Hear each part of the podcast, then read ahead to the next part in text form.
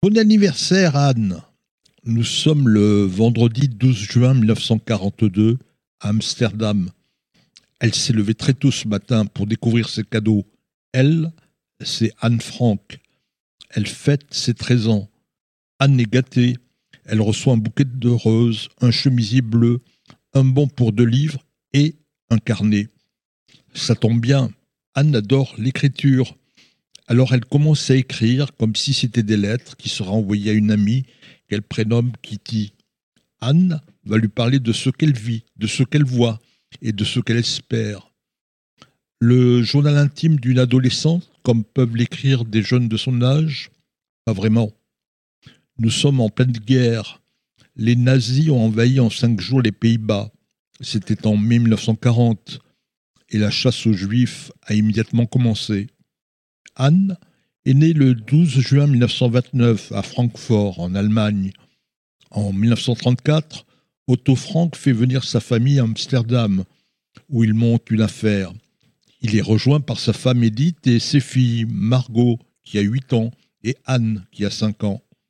Mais quand les nazis s'emparent d'Amsterdam en 1940, il est impossible de fuir.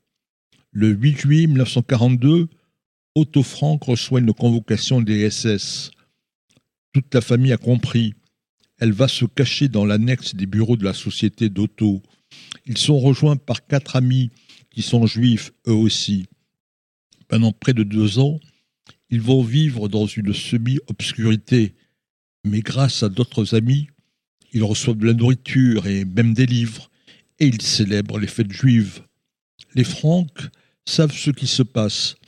Ils ont une radio et ils écoutent la BBC, la radio anglaise. Le 28 mars 1944, Gerrit Boekelstein, qui est le ministre néerlandais de l'éducation, parle sur Radio Orange. C'est la radio de la résistance de son pays.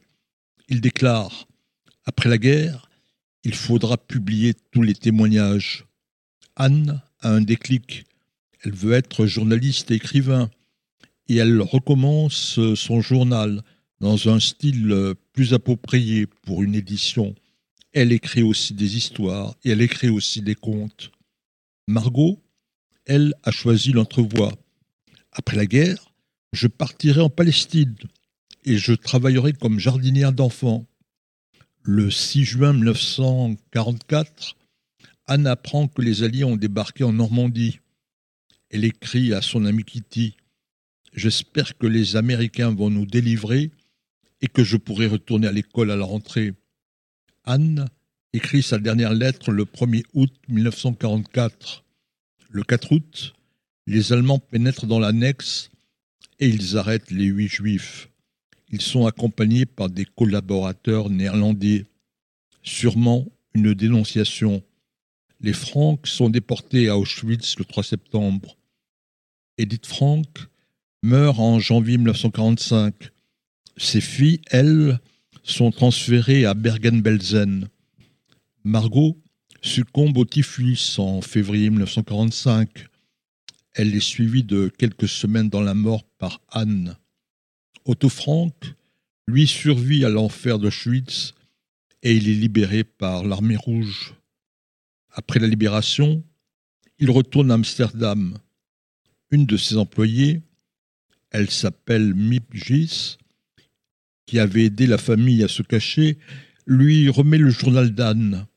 Les Allemands n'y ont pas prêté attention le jour de la rafle.